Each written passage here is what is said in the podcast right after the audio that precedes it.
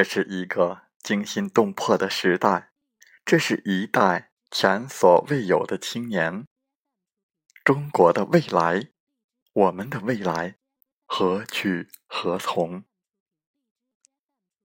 欢迎来到青年读书时间，我们继续为大家分享尹帅军的著作。错的不是我们，是世界。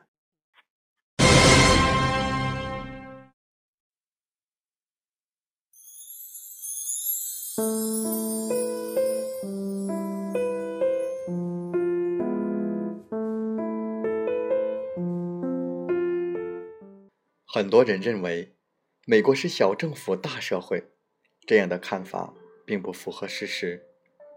首先来看对外职能，美国政府是非常强势的，绝对是大政府。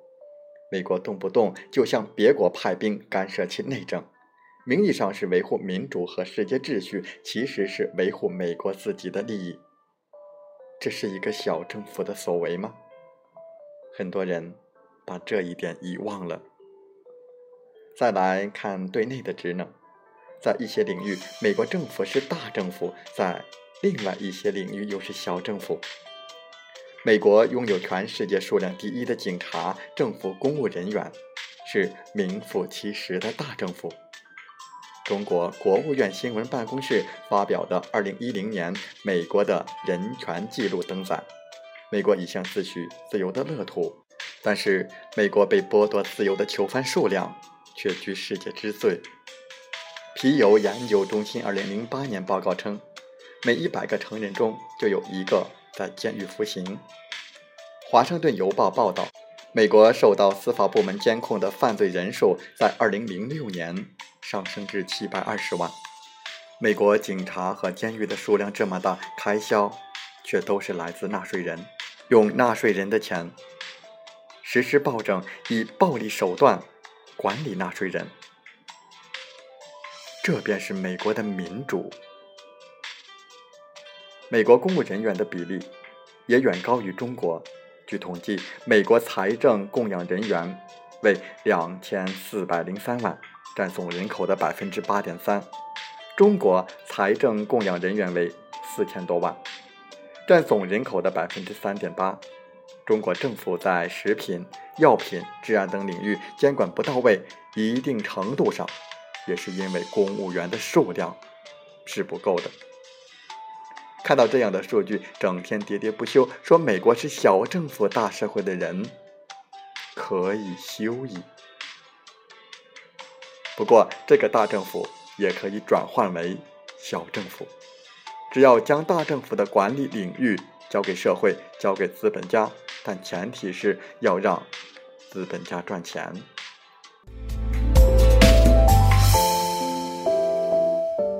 美国前总统小布什任德克萨斯州州长期间，就曾将一些少管所、监狱私有化。在他的任内，德克萨斯州私营监狱数量从二十六处增加至四十二处。在这样的私营监狱中，虐囚事件连连爆发。将政府监狱改革为私人监狱，并不是个案。自从美国里根总统、英国撒切尔夫人执政以来，英美曾将大量国企私有化，将大政府改造成小政府，其目的就是国家私有化、私营化。里根在就职演说中有一句名言：“政府并不是解决问题的方法，政府本身才是问题所在。”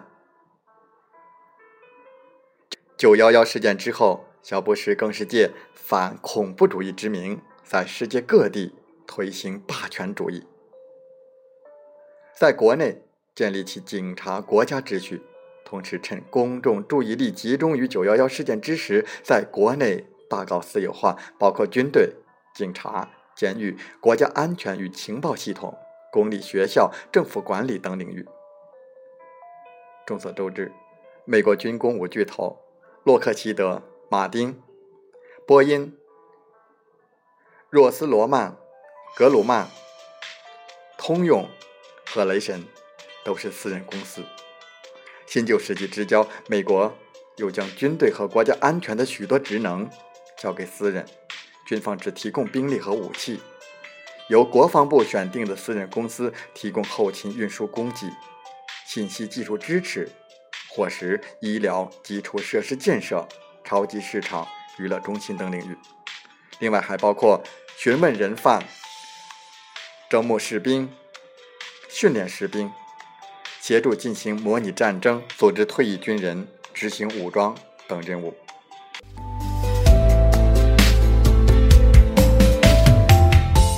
哈利伯顿公司就是一个典型代表。切尼是老布什政府的国防部长，策划了海湾战争、沙漠风暴行动，在巴拿马带不过诺雷加将军。任职期间，他积极推动哈利伯顿等公司执行美国的后勤支持任务，将美军的政府行动私有化。卸任后，他在哈利伯顿公司担任首席执行官。二零零一年，又担任小布什政府副总统。任职期间，他依旧持有哈利伯顿公司股票，并积极推动。科索沃战争和伊拉克战争，哈利伯顿公司在伊拉克的雇员超过五万人，包揽了伊拉克重建的许多工程。伊拉克战前，该公司股票每股市值十美元，三年之后上涨到四十一美元。私人雇佣兵更是美军一大亮点。日内瓦公约明确禁止使用雇佣兵，但是私人雇佣兵已经占美国军队的很大一部分。洛杉矶时报报道，私人军事承包商成为在伊拉克第二大军队，至少从数量上来看，伊拉克大约有十万名雇佣兵，其中四点八万名是私人雇佣兵。美国宣称。从伊拉克、阿富汗等地撤军，但是依旧保留着大量私人雇佣兵在当地。私人雇佣兵的损伤并不需要向国内民众公布，战争因此变成一场大规模的生意。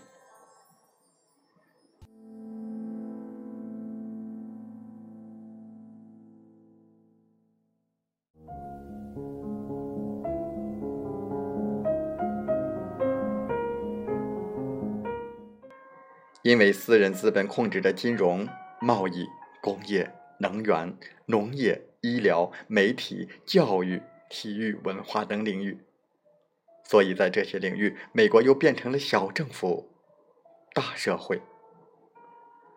金融领域是美国经济最重要的领域，美联储这个私人银行机构主导着美国的金融系统，它操纵着美国的工商业命脉，操纵着政治命脉及对外关系。为了自身利益，他不允许美国政府设立国有的中央银行。在金融这个最重要的领域，美国政府变成了小政府。二零零八年以来的危机，已经让国人深刻认识到了私人银行的巨大能量。在资本的绝对控制下，大政府可以转换为小政府，将国家职能交给私人经营。比如前面提到的国有的企业私有化、监狱的私营化、军队的私营化，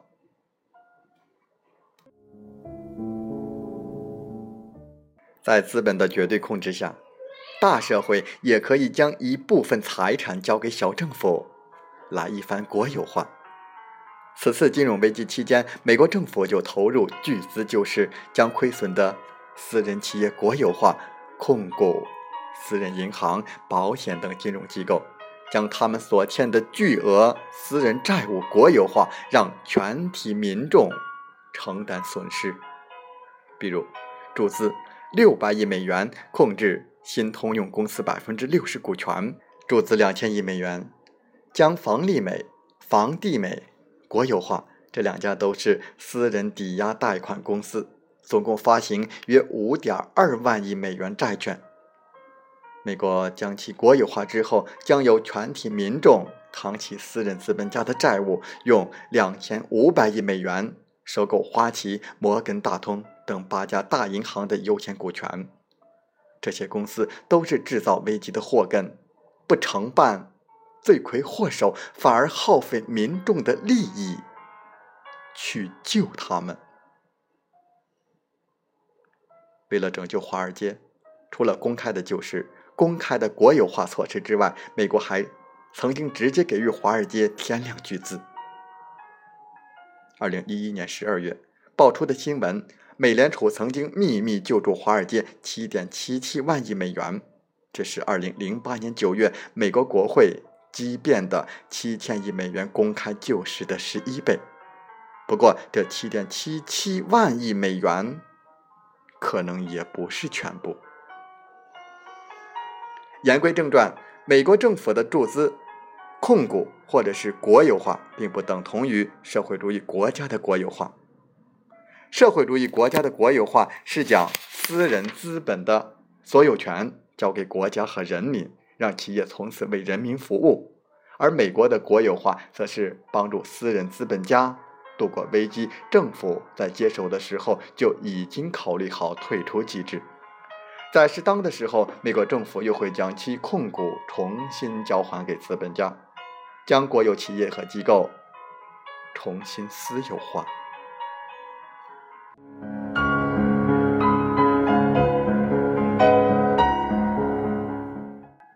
政府虽然向银行等金融机构注入大量的资金购买股票，但政府基本不插手银行的具体管理事务，也不投票。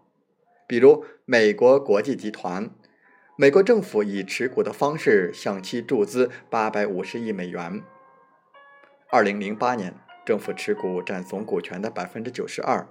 二零一二年八月六日，美国财政部再一次出售美国国际集团的普通股，持股比率降至百分之五十三。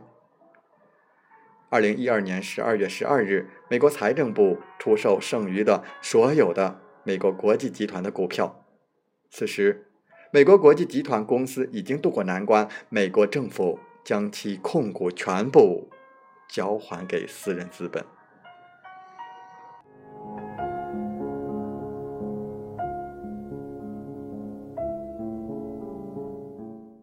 美国历史上数次国家干预经济、国有化都是以此方式结束的，无论是大萧条时期的政府干预，还是一战、二战时期的国有管制。或者二战之后几次经济危机期间的干预，或者面对社会主义运动高涨和国内工人运动威胁，暂时对工人妥协，提高工人的公共福利水平，这几种国有化的结局其实都是一样的。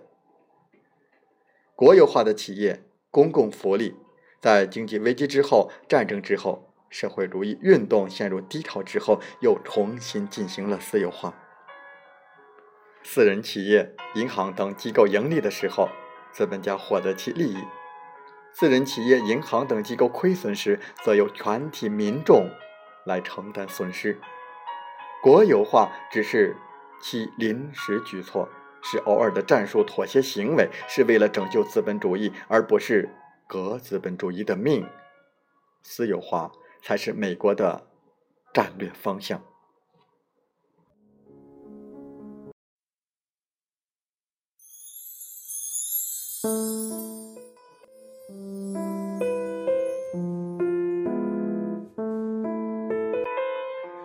在资本的绝对控制下，资本家可以将旗下的公司国有化，也即大政府、小社会。在资本的绝对控制下，政府更可以把旗下的诸多职能转让给私人资本，也即小政府、大社会。这就是其本质：资本的绝对控制。资本不仅主导着美国的大政府、小社会，也主导着美国的小政府、大社会。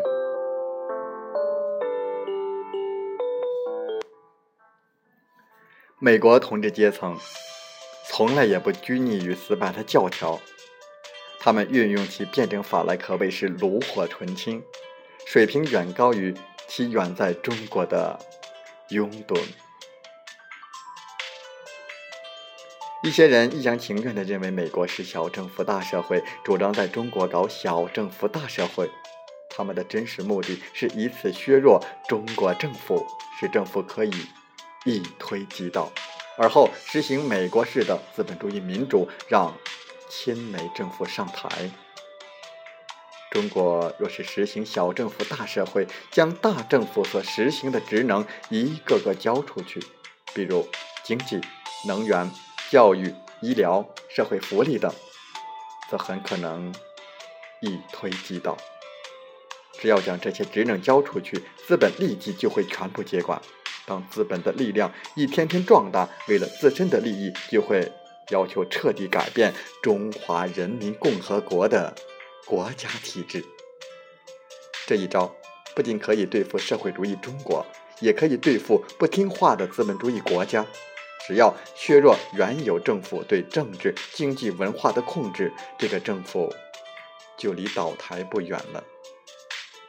美国就是以此方式搞掉那些不听话的国家和政府。